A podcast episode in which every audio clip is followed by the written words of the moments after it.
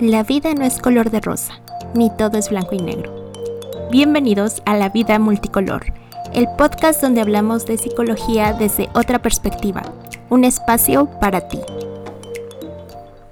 Hola, hola, bienvenidos, bienvenidas, bienvenides de nuevo a La Vida Multicolor.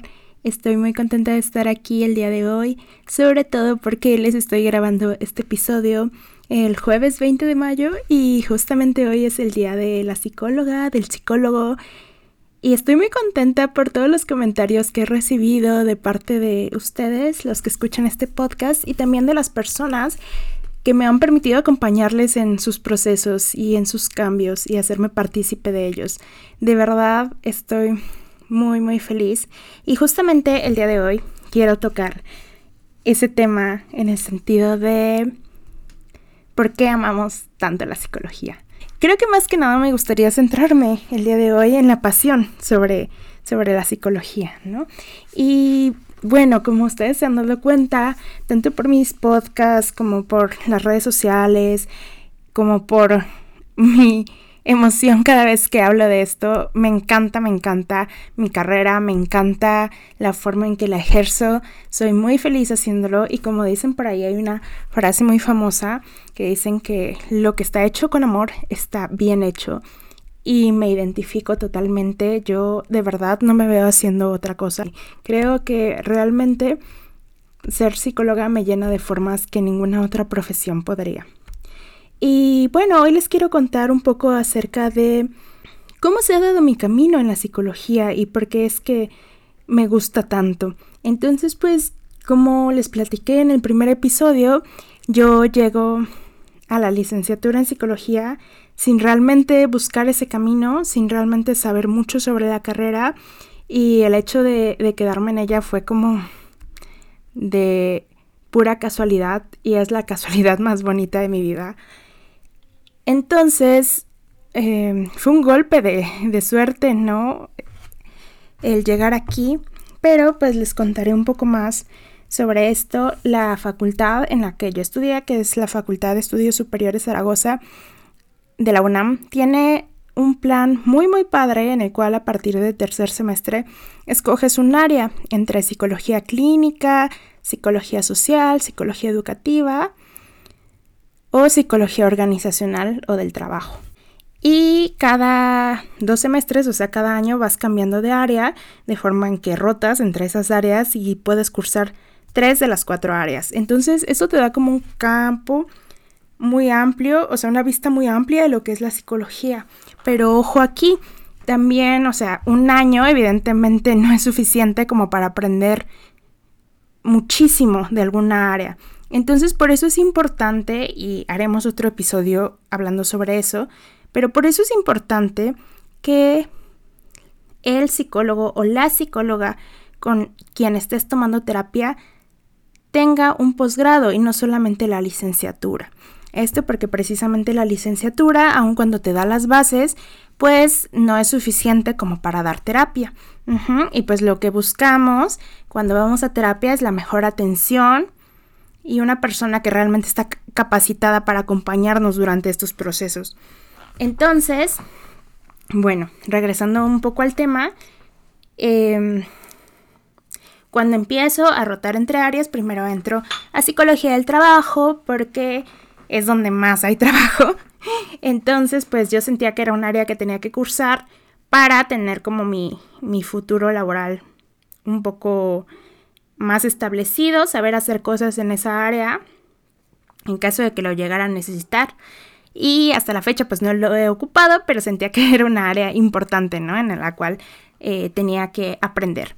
Después paso por psicología clínica y realmente en ese entonces no pensé que fuera a quedarme en esta área cuando la escogí como segunda, pero eh, la verdad disfruté mucho y ese fue mi primer acercamiento con la psicología narrativa, las prácticas narrativas y pues quedé encantada, fascinada y desde ahí lo empecé a considerar como una oportunidad, pero realmente también tenía como este prejuicio de pues ya hay demasiados psicólogos y psicólogas clínicos, ¿no? Entonces, pues, ¿qué voy a hacer yo ahí, no? También tenía como estas dudas, ¿no? Y sobre todo por el hecho de que sabía que tenía que seguir estudiando y que el ingreso a los posgrados en la UNAM es difícil y que pues en otros lugares estudiar un posgrado es bastante costoso. Entonces pues tenía, existían estas, estos obstáculos, quizá estas dificultades en el camino que me hacían pensar que clínica era muy bonito, pero quizá no, no era la mejor opción, ¿no? Y por último llegó a educativa.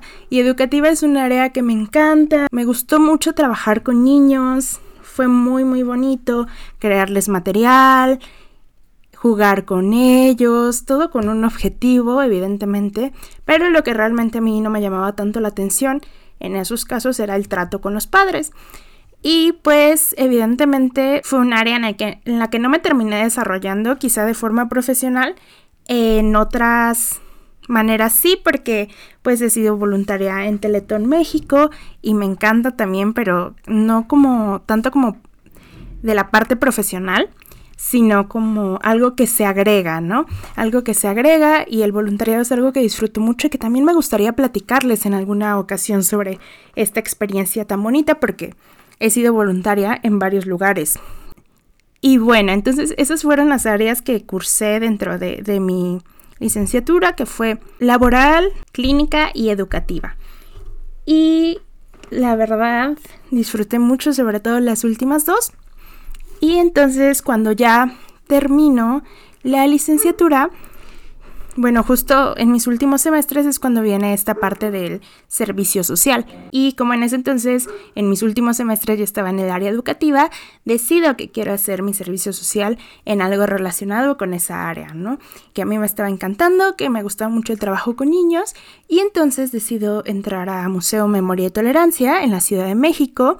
Es un museo muy, muy, muy bonito. Si ustedes no lo conocen, deberían pues eh, si vienen en alguna ocasión a Ciudad de México, pues venir a visitarlo, aunque es un museo costoso, a decir verdad.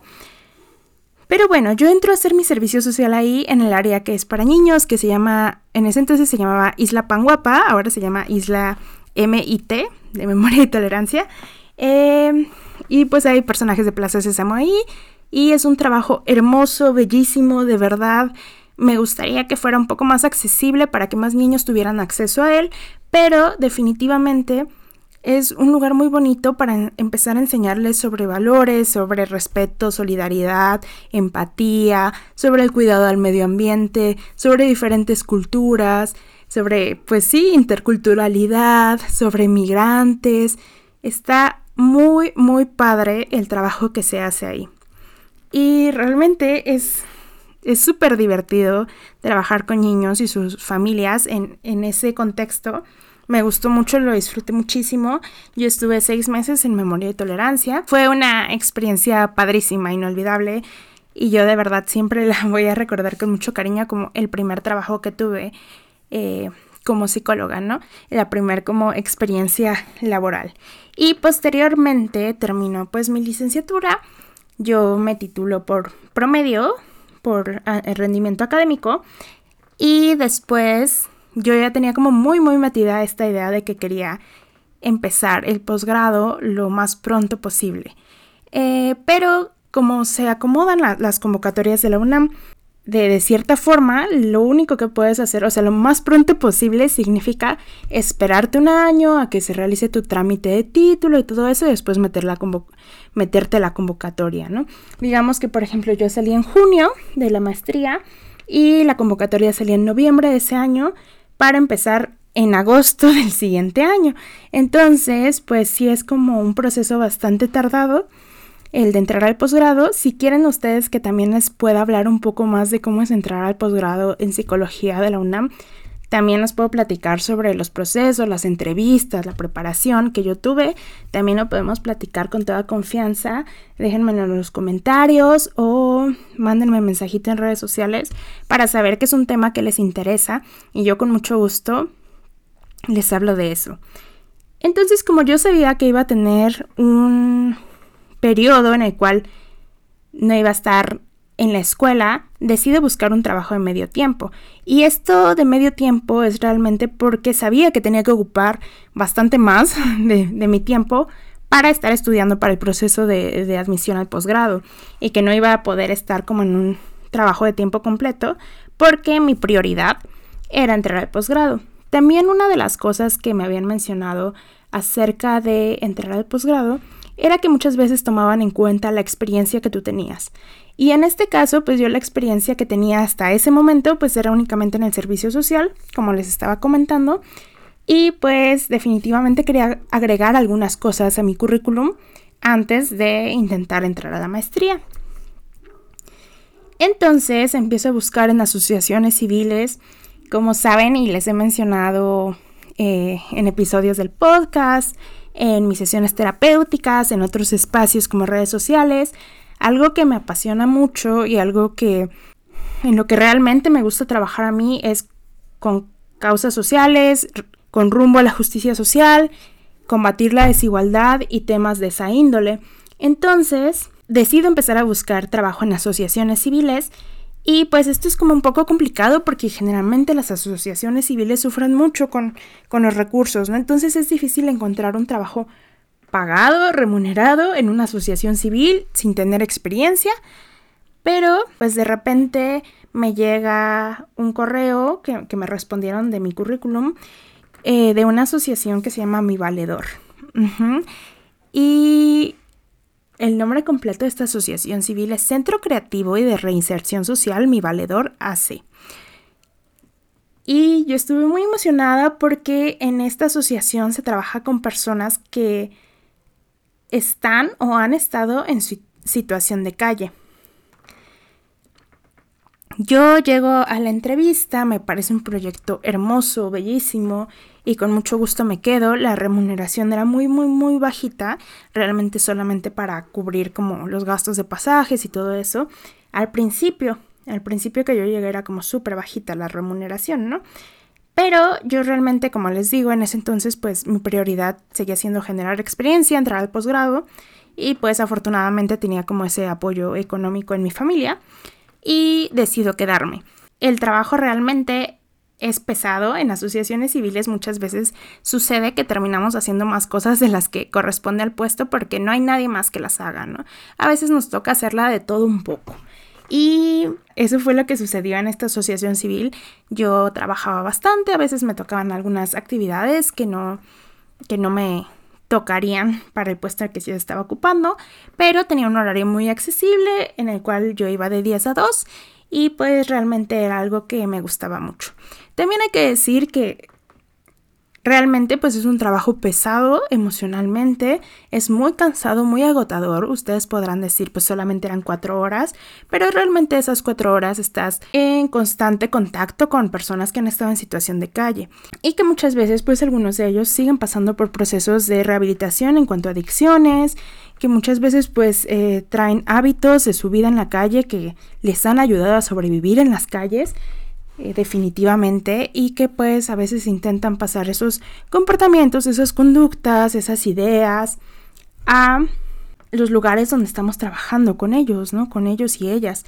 En particular, en este caso, em, pues eran más que nada hombres los que atendíamos en esa, en esa asociación y es complicado porque la mayoría de las que estábamos trabajando ahí éramos mujeres. Y, por ejemplo, una de mis mejores amigas de esa asociación y yo somos como mujeres muy, muy pequeñitas, ¿no? Bajitas de estatura, eh, pues no muy grandes de cuerpo tampoco, ni nada así. Entonces, pues a veces sí nos era algo que nos causaba alguna preocupación, ¿no? El hecho de estar con, con hombres que incluso en alguna ocasión habían tenido algún proceso penal, ¿no? Eh, que estaban a veces con procesos de rehabilitación de adicciones y que a veces pues llegaban justo al inicio de querer salir de estas situaciones, ¿no? Entonces, si era pesado emocionalmente, era desgastante y pues eh, obviamente nos cuidábamos unos a otros, pero también pues estaba ese constante riesgo, ¿no? De poner en riesgo tu integridad física sobre todo, ¿no? Entonces sí era un trabajo pesado, pero realmente creo que es de las veces que más he aprendido en poco tiempo. Yo estuve en mi valedor un año. Conocí personas maravillosas. Los proyectos que hacíamos estaban muy padres. las creadoras son artistas, entonces tienen muchos contactos en ese medio que nosotras también conocimos, que yo también conocí, fue padrísimo. Realmente yo estoy muy feliz de haber encontrado un lugar así, ¿no? Cumplió como mis expectativas en cuanto a generar experiencia. Generé mucha más experiencia de la que pensaba. Eh, me sentí muy bien creciendo ahí.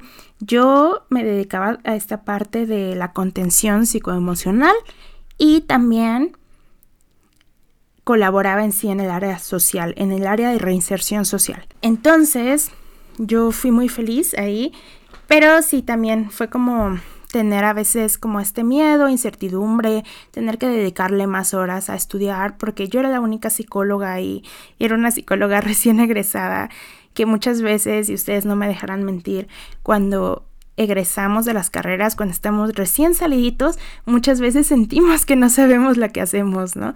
Y así, tan verdecita como estaba en ese momento, así me pusieron a cargo de, de, de esa área, de psicología, porque era la única.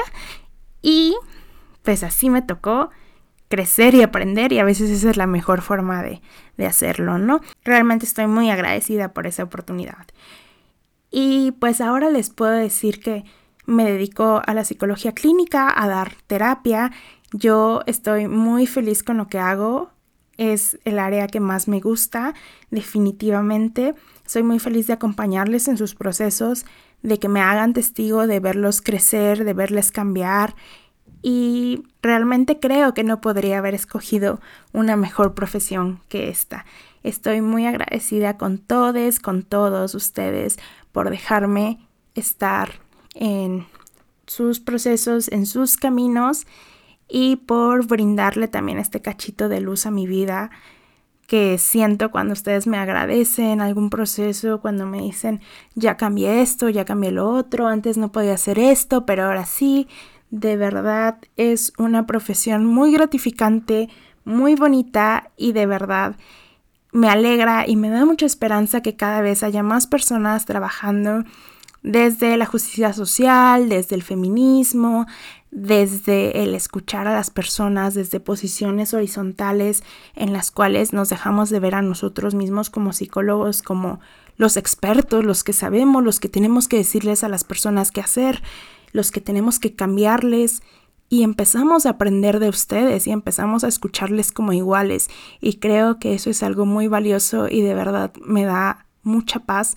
saber que cada vez hay más personas en el mundo, en nuestro país también, que lo están haciendo de esa forma.